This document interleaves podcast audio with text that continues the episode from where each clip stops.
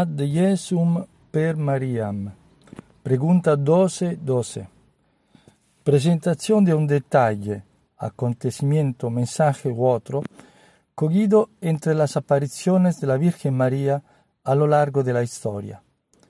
Nuestra Señora de Quibejo, Ruanda, 1981. Extracto del libro de Padre Justo Antonio Lofeudo, María la Eucaristía y el final de los tiempos. Bueno, pasamos ahora a esa primera aparición reconocida oficialmente por la Iglesia en el 2001, una aparición, eh, unas manifestaciones que empezaron justo cinco meses después de Medjugorje, estamos hablando del noviembre 1981. Nos encontramos en Ruanda, prácticamente al centro de, del África, y, también con su tierra que es fértil, que es fecunda, pero con la gran lucha que, que se lleva desde tiempo, desde la época colonial, entre eh, dos etnias que son Utsi y Tutsi. Y Sabemos que lo que pasó en los años 90 con el tremendo genocidio, con la matanza de casi un millón de personas y muchos que se escaparon en los países de alrededores de Ruanda, en África, para evitar de las venganzas, las, eh, los asesinados. Como otras apariciones, esta también tiene sus peculiaridades y tiene su, su característica. Y la Virgen apareció en distintas maneras, bueno, en distintas ocasiones en, a, siete, a siete jóvenes que eh, frecuentaban un colegio eh, mantenido por eh, tres hermanas, tres monjas que le daban también instrucción a ese conjunto de chicas, de adolescentes. De estas siete, solo tres tiene la iglesia reconocido como verdaderamente proveniente del, cielo. Y muchos fenómenos sobrenaturales y, con, y características como fue en Garabandal cada, o, o en Medjugorje, otro, por otra forma, que eh, cada manifestación de la Virgen tiene una, una peculiaridad. Por ejemplo, aquí cuando la cuando había las apariciones, entraban eh, y, estaban en éxtasis las chicas, la Virgen le hablaba y ellas repetían las palabras de la Virgen, de forma que se puede conocer muy bien todos los mensajes de la Virgen que son mm, abundantes y son muchos y, y, sobre todo que se refiere eh, esa, esa la, Virgen de, de también es conocida como Señora de, Señora de los Dolores, tanto que la devoción de la corona de los siete dolores de la Virgen María, que es una especie de rosario con siete granos negros, representa los siete, siete sufrimientos de María en la tierra. Y bueno, ahora ya hablaremos de eso. Hemos dicho que acompañan con, profecías, la más importante, tanto que ha influido en el reconocimiento del 2001 de la, de la sobrenaturalidad de los eh, eventos, de los fenómenos, ha sido que mm, más de 10 años antes de, de, todo lo que pasó de, en los de, haber matado tanta gente, eh, la Virgen lo había profetizado y lo había avisado y, y bueno, ahora decíamos que muchos, muchas manifestaciones particulares, eh, aparte de profecías, aparte de, de, que es muy eh, largo contarlo. Unas podemos recordar que el día del, eh, en junio del 2001, cuando fue elegido, fue elegido el santuario, dedicado a Gibejo. Eh, también tuvo manifestaciones del sol, como fue en, Fátima. Era como una señal del cielo con que la Virgen saludaba a su pueblo mariano, a todo allá reunido, que eran millares, millares de personas. Entre los mensajes podemos destacar el significado cristiano del sufrimiento. En tal sentido, el 15 de mayo de 1982, la Virgen le dice a Marie Claire que el camino que conduce al cielo pasa siempre a través del sufrimiento. Nadie llega al cielo sin haber sufrido. Le habla del valor salvífico del sufrimiento y también de la necesidad de siempre apuntar al destino final de nuestra vida, que es el cielo. La Madre de Dios le pide a Natalie la oración de expiación por la salvación y la paz del mundo. El 24 de junio de 1982 recibe la visión del infierno, del purgatorio y del paraíso. Y luego la Virgen le da la tarea de rezar ininterrumpidamente. Esta es la tarea que te confío en tu condición de sufrimiento. Mientras están aún en esta tierra, Debes contribuir a la salvación de muchos hombres caídos en el abismo. Te encargo sacarlos de allí colaborando conmigo. Ahora pasamos a otra evidente. Es el 3 de marzo. Marie Claire tiene su segunda aparición y en ella la Virgen le pregunta si conoce el rosario de los siete dolores. Ante la respuesta negativa de la vidente, le dice, lo verás y sabrás cómo recitarlo. En días sucesivos, la Virgen se le aparece con un rosario negro entre las manos y le explica cómo rezarlo, diciendo siete veces un pater, siete Ave Marías y la jaculatoria, oh Madre llena de misericordia, mantén siempre presentes en nuestro corazón los sufrimientos de Jesús en su pasión. La Virgen le confía a Marie Claire la misión de difundir la devoción de esa corona de los siete dolores, pidiendo que sea recitado los mismos días que, son, que son los misterios dolorosos de Rosarios, martes y viernes. Recordamos entre paréntesis, recordamos la, última parte, las últimas palabras del segundo mensaje público de Garamandal, cuando la Virgen, por medio de San Miguel Arcángel, en 1965, invita a todo el mundo a hacer sacrificios, penitencias, a, ir al Santísimo y todo eso, y, y acaba el mensaje diciendo, pensar, meditar a la pasión de Jesús. Y aquí sigue y sabemos ya que cada aparición tiene, tiene un atame, un, un colegamiento, una conexión. Bueno, seguimos. Desde entonces, la vidente no deja de repetir a quien quiera oírla sobre la necesidad de meditar la pasión de Jesús y el profundo dolor de su madre.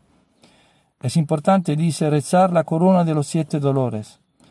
La importancia que la Santísima Virgen le da al rosario o corona de los dolores es porque, dije ella, dijo ella, nos ayudará a cambiar nuestra actitud, volviéndola positiva, a confesar nuestros pecados a Dios y para la obtención de la salvación. Podremos tener mayor capacidad de flexibilidad con respecto a nuestros problemas y penas de cada día. Justamente es esta corona, más que el rosario, la que se asocia a Quibejo,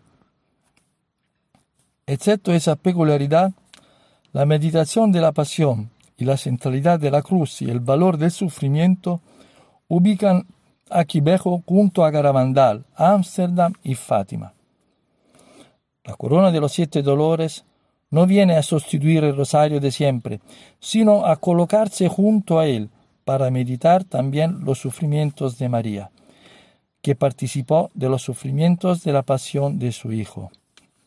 Se trata de meditar la corredención obrada por la Santísima Virgen, o sea, su participación en la obra salvífica cumplida por el Hijo. Marie Claire no le pregunta el nombre, ni ella se lo releva, revela, como lo hizo con las otras dos videntes. Sin embargo, por la devoción del Rosario de los Dolores y por el hecho que la última aparición a esta tercer vidente fue un 15 de septiembre, estamos siempre en 1982, Día de la Virgen Dolorosa, se puede pensar que a Marie Claire se le manifiesta como Nuestra Madre o Señora de los Dolores. Los dolores de la Santísima Virgen, misterio de amor divino, deben entenderse no únicamente como el dolor de la pasión del Hijo, ni tampoco como la, tragedia de los genocidios de Ruanda, a los que vino a impedir, sino sobre todo el dolor que siente por los pecados del mundo. Dicho como está hecho, hecho, hecho ese rosario de los siete dolores, nos vamos recordando cuáles son los siete dolores de la Virgen María. Primero, la profecía de Simeón, cuando le, ya sabemos el, hecho, que, eh, que, su corazón estará, será traspasado por una espada, por el dolor, sufrimiento de, ver a su hijo hasta la cruz. El segundo es la huida a Egipto para escapar del peligro de, de, asesinado por Herodes. Entonces sabemos toda la familia se escapa, se va, huye a Egipto. Tercer misterio doloroso. Jesús perdido y hallado en el templo. Curiosamente, esto coincide con el quinto misterio que se reza el lunes y el jueves, que es misterio gozoso. Eso parecía, podía parecer una, una contradicción, pero no es así, porque de primera es muy interesante lo veremos un poquito, eso lo aprofundizaremos, que el dolor es la, la otra eh, cara de la moneda del, del, gozo, de la alegría. Y porque de primera eh, eh, San José y la, la, Santísima Virgen María, sabemos el hecho ¿no? que pasó, estaban en una caravana volviendo de la peregrinación a Jerusalén, marcharon porque era un, chiquillo muy obediente, muy bueno Jesús, y confiaba en él, y habían pensado el camino de regreso, ¿no? Pero se dan cuenta después de, de un día que, que, Jesús no está con ellos. Dice que más o menos tendría, hubieran tenido unos 12 años por ahí. Y luego se encuentra en el templo, ya sabemos, hablando con los, y sabemos lo que le contestó cuando José y María lo encontraron en el templo a Jerusalén cuando volvieron, que estaba hablando con los doctores de la ley, con los fariseos. Porque cuando lo encontraron sí que es un gozo, pero el momento, esos tres días que figura también las tres, los tres días de, de cuando Jesús está en, eh, en, eh, en, los inferios, está muerto su cuerpo, antes de la Pascua de Resurrección del domingo. Ese gran sufrimiento, ¿no?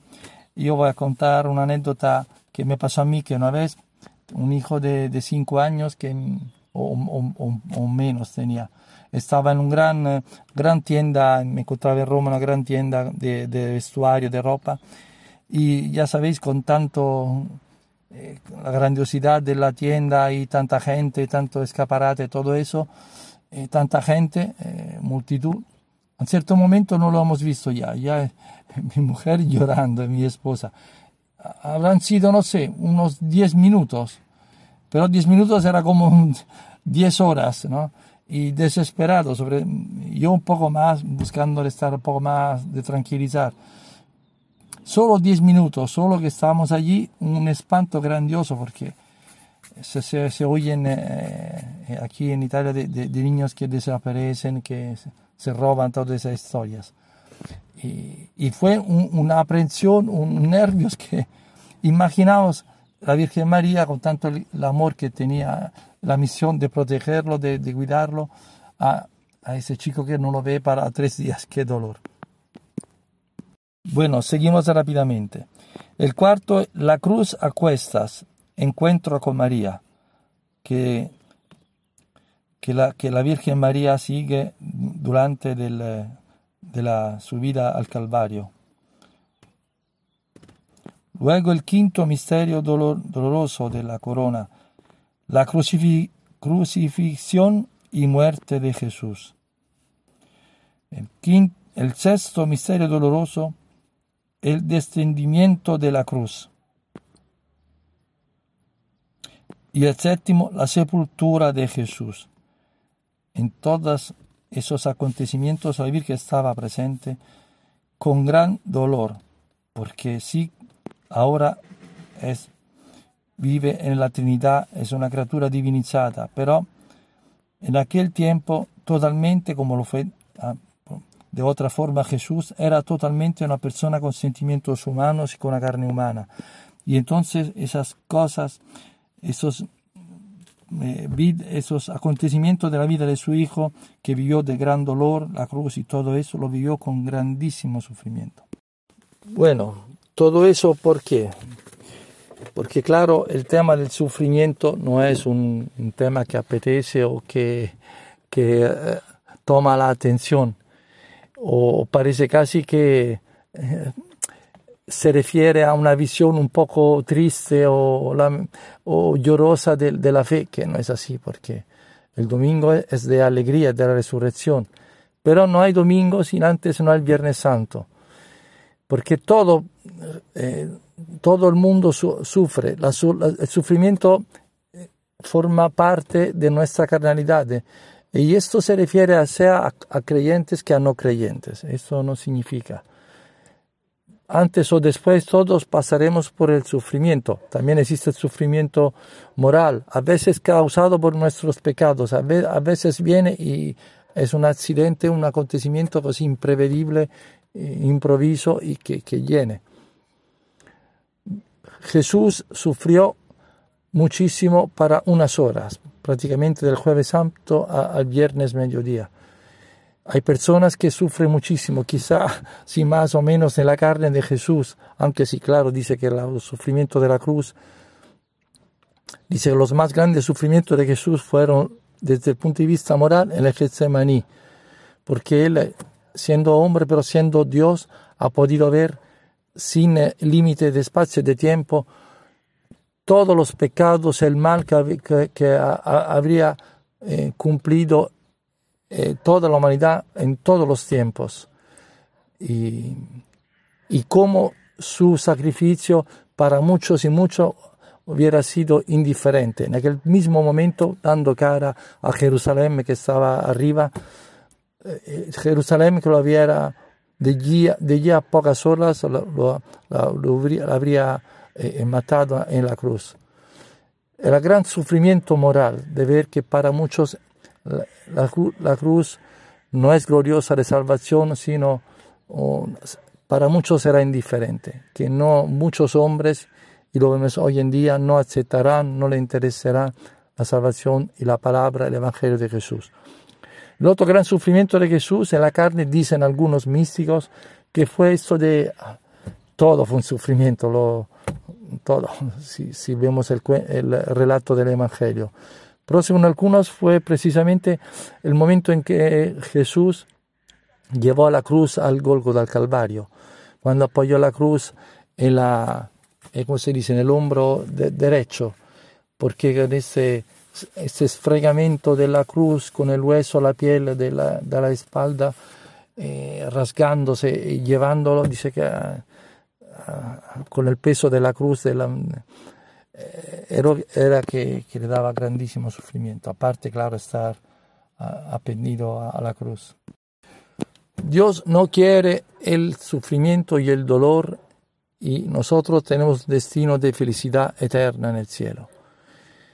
Pero el sufrimiento, el dolor y la muerte han entrado por rebeldía contra a Dios, para haber eh, dicho sí al pecado, porque hemos caído en la trampa del demonio, como cuenta el, el, Génesis.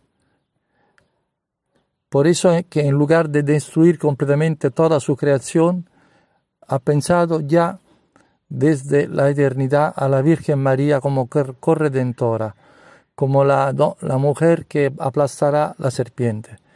la que dará la carne a nuestro Señor Jesús, que vendrá a redimir, a, a salvarnos.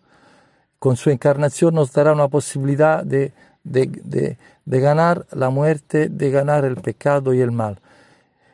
El cristiano está llamado a vivir el sufrimiento no como una desgracia que por casualidad le ha pasado, sino como una ocasión de, sacrificio, de penitencia. Si nosotros sufrimos, eh, ofre, ofrecemos el sufrimiento que a veces nos cae a la cabeza sin que lo hemos querido ni hecho nada, si lo ofrecemos, entonces cuando el, el dolor, el, eh, el, sufrimiento moral o físico, sobre todo, eh, bueno, cuando tiene un sentido, el sentido solo lo da la fe en Jesucristo, porque si no es un absurdo. Todo el mundo sin Dios se lo quiere pasar bien y estar bien, estar joven, fuerte, rico, guapo eh, y siempre en salud, sin ninguna enfermedad. Claro, en, en, eh, en, Adán y Eva antes del pecado era precisamente así. Pero ahora podemos ya tener esa oportunidad durante la vida terrena de poder mitigar, eh, poner más soportables, aguantables es el dolor, ese sufrimiento, porque es un instrumento de, de conversión, de salvación, de, y podemos ofrecerlo para todo, todos los que no creen que son pecadores, porque así somos más cercanos a Jesucristo en la cruz. La señal, la señal de, del cristiano es la cruz. No somos cristianos, como ha dicho, hemos la Virgen, que no hay camino de salvación, dice la Virgen, sin pasar por el sufrimiento, que no significa que, que, que el cielo, la Virgen María, es, es, es, sádica que quiere que nosotros sufrimos. No se, no se trata de eso claramente. Es que nuestra eh, carnalidad, nuestra naturaleza decaída por el pecado, hace sí que, que seguramente muchos, que más que menos, a, a, diferente edad, pasaremos por esa experiencia del dolor.